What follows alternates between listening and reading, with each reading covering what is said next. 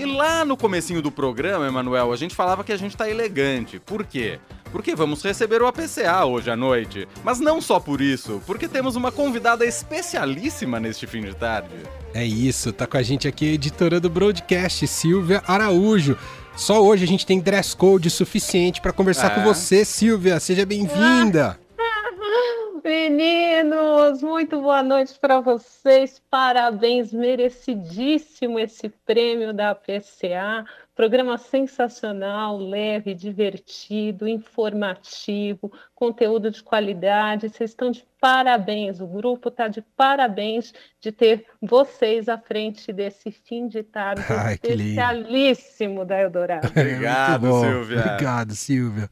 Bom, a gente convidou a Silvia não por acaso hoje, nessa segunda-feira, porque tá uma verdadeira barafunda, grande confusão a situação da Petrobras, não da empresa em si, mas o quanto o governo quer interferir na política de preços da Petrobras, né, que chega às bombas, né, o preço do combustível, percebe que tem muitas limitações a tentar essa, fazer esse tipo de interferência e por isso que existe toda essa histeria, uma histeria que ficou ganhou mais vozes e vozes mais contundentes que beiram, na minha visão, quase a criminalidade. A maneira como o Arthur Lira tem ameaçado a Petrobras, os diretores da Petrobras, é digno de máfia italiana. Mas eu quero te ouvir, Silvio Araújo, porque a Petrobras já perdeu mais um presidente e a sensação que dá é que é o famoso gira-gira e não sai do lugar porque não tem o que fazer em relação ao preço dos combustíveis, não é não, Silvia? Pois é, Manuel, estava até falando com o Leandro, né? Estava falando, olha, enquanto a gente está conversando aqui, a gente não sabe nem se esse próximo presidente fica, né? Porque do jeito que está, já são quatro presidentes da, da estatal, da maior empresa do país, né? Porque a Petrobras é a maior empresa do país, é a maior empresa do país que tem as suas ações negociadas na Bolsa é, de Valores de São Paulo no Brasil, tem ações negociadas no mercado norte-americano. É uma empresa que deveria estar sendo tratada com carinho, Emanuel, com respeito e admiração. Por quê? Porque está dando lucro, está dando muito lucro. A gente lembra lá atrás, a Petrobras foi muito mal vista ali no, nos governos do PT, teve toda aquela confusão envolvendo corrupção, é, as denúncias da Lava Jato, o diretor da Petrobras preso, enfim, foi feita uma limpa ali dentro da Petrobras, podemos dizer dessa forma aí com algumas aspas, e foi melhorada toda a governança da empresa e toda a questão operacional também para que a empresa voltasse a dar lucros. Vamos lembrar que lá atrás, naqueles escândalos de corrupção, só para a gente dar o, o tamanho é, da confusão que existia lá, e eram prejuízos por conta de política de preço, por conta dos governos daquela época, do PT, não repassar os preços internacionais é, para o preço do combustível cobrado pela Petrobras aqui no Brasil, a empresa teve um rombo de mais de 60 bilhões de reais. Então, assim, foi muito prejuízo, a empresa teve que encolher é, de tamanho para tentar aí, se reorganizar é, estruturalmente né, dentro da, da, da, própria Petrobras e também na questão da sua governança, dessas interferências. Vamos tirar, vamos limpar a Petrobras de interferência. Nisso foi aprovada uma lei das estatais, né,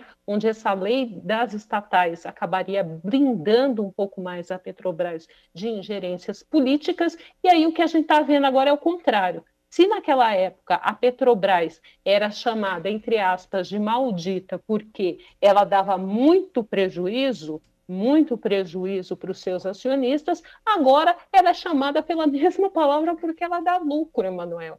E aí a gente não consegue entender. O governo é o principal acionista da Petrobras, o controle da, da Petrobras ainda está na mão do governo federal e o governo federal que recebe uma fatia gigantesca de dividendos da Petrobras nesse momento está muito preocupado e está achando muito ruim a Petrobras é, entregar para o Tesouro Nacional esses é, resultados na forma de dividendo. Então, como você colocou aí no, no começo, é uma intervenção muito ferrenha numa empresa e que chama atenção também, Emanuel, se a gente pensar em algumas semanas atrás, o novo ministro de Minas e Energia, o Adolfo Saxida, ele, o que, que ele fez? Ele bateu lá no Ministério da Economia e pediu para o ministro da Economia, para o Ministério da Economia, incluir a Petrobras dentro do programa de privatização. Ora, se você quer vender uma empresa boa, redonda, que dá lucro, é, que dá esse retorno para os acionistas, como é que você quer vender essa empresa e, ao mesmo tempo, fazer uma intervenção nessa empresa? Isso não combina, né? É tem toda a razão. O, o Silvio, explica para a gente o fato da, agora da, da, da CVM também é, está, é, enfim, a começar a abrir um processo administrativo justamente para investigar o que está acontecendo com a Petrobras. O que isso significa, o Silvia? A CVM, ela tem que fiscalizar, ela é chamada o xerife do mercado de capitais, né? Então, todas as empresas que têm capital aberto, elas estão sob a fiscalização da CVM. E aí a CVM está muito de olho, entre outras coisas, Emanuel, é nessa gangorra que se tornam as ações da empresa quando tem qualquer intervenção. Se lembra lá atrás, lá quando ainda era o Roberto Castelo Branco, que era presidente da Petrobras, e que em uma live o presidente Jair Bolsonaro, ele deu a indicação de que ia demitir o presidente da Petrobras. O que, que aconteceu naquela época? As ações da Petrobras sofreram na Bolsa, né, tiveram uma perda expressiva na Bolsa, só pelo fato de estar se falando né, de que o, o, o, Roberto Castelo Branco, na época, seria demitido. E a mesma coisa aconteceu com, com Joaquim Silva Luna, a mesma coisa aconteceu nos ultimatos que o presidente Jair Bolsonaro também deu para o novo presidente da Petrobras, ficou pouquíssimo tempo, né, o, o mais recente ex-presidente da Petrobras, né, que é o José Mauro Coelho, então, a CVM fica de olho porque ela quer saber o seguinte: se essas intervenções verbais que o presidente Jair Bolsonaro e seu entorno fazem ali com relação à Petrobras, se de alguma forma alguém ganhou dinheiro no mercado de capitais com isso.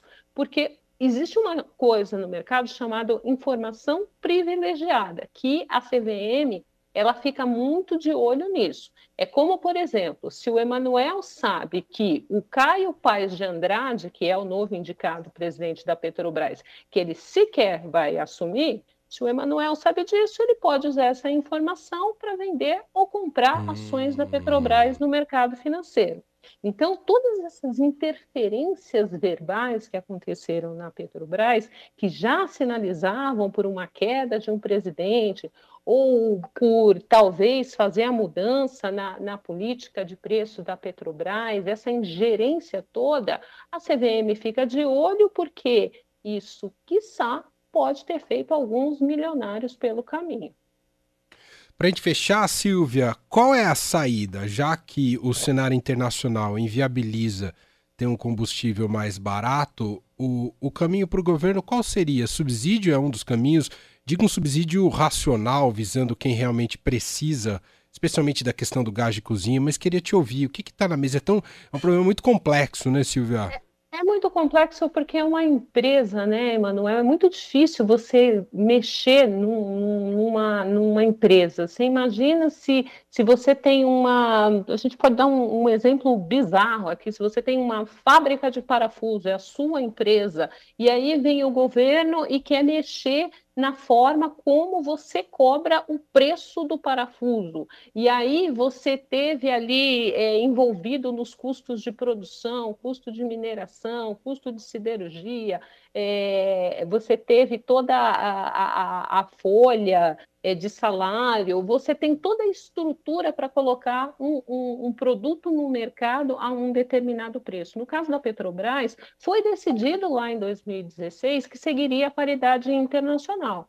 Então, se vai mudar isso, tem que sentar todo mundo, olhar para dentro da empresa, ver o que isso vai significar dentro da empresa, se isso vai trazer destruição de valor ou não para a empresa, se vai se tem como corrigir isso, porque você não pode mudar a política de uma hora para outra só por vontade de um ou dois uh, que, que estão aí muito uh, preocupados, né, nervosos com esses lucros que a Petrobras está dando. Agora, se mexe na paridade do preço internacional hoje, com barril de petróleo aí fletando 130 dólares, tem gente achando que vai chegar até em 150 dólares o barril.